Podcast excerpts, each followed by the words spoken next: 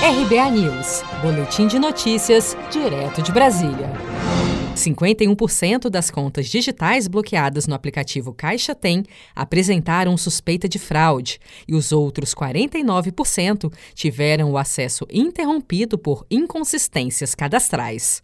O Ministério da Cidadania solicitou que a Caixa Econômica Federal bloqueasse temporariamente por suspeitas de irregularidades os pagamentos do auxílio emergencial vinculados a mais de 1,3 milhão de CPFs. O banco já começou a fazer os bloqueios e, se forem comprovadas as fraudes, os pagamentos serão suspensos definitivamente.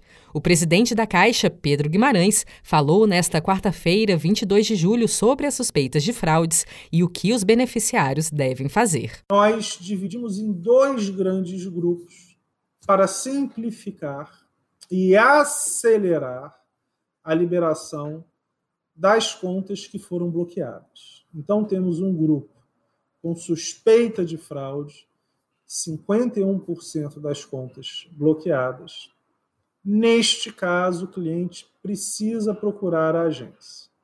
Aqui são não só as contas com suspeita de fraude, como as contas que já tiveram, já sofreram fraude. Então, neste caso, é necessário ir à agência para desbloquear. E temos o segundo grupo, com 49% desses que foram bloqueados, com uma inconsistência cadastral.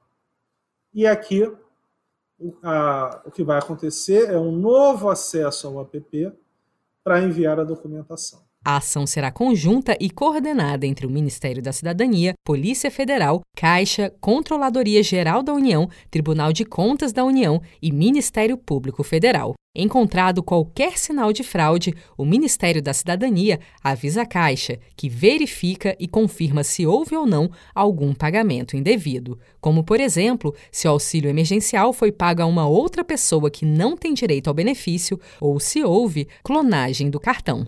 Seja para conquistar sonhos ou estar seguro em caso de imprevistos, conte com a poupança do Sicredi. A gente trabalha para cuidar de você, da sua família e proteger as suas conquistas. Se puder, comece a poupar hoje mesmo. Procure a agência Sicredi mais próxima e abra sua poupança. Sicredi, gente que coopera cresce.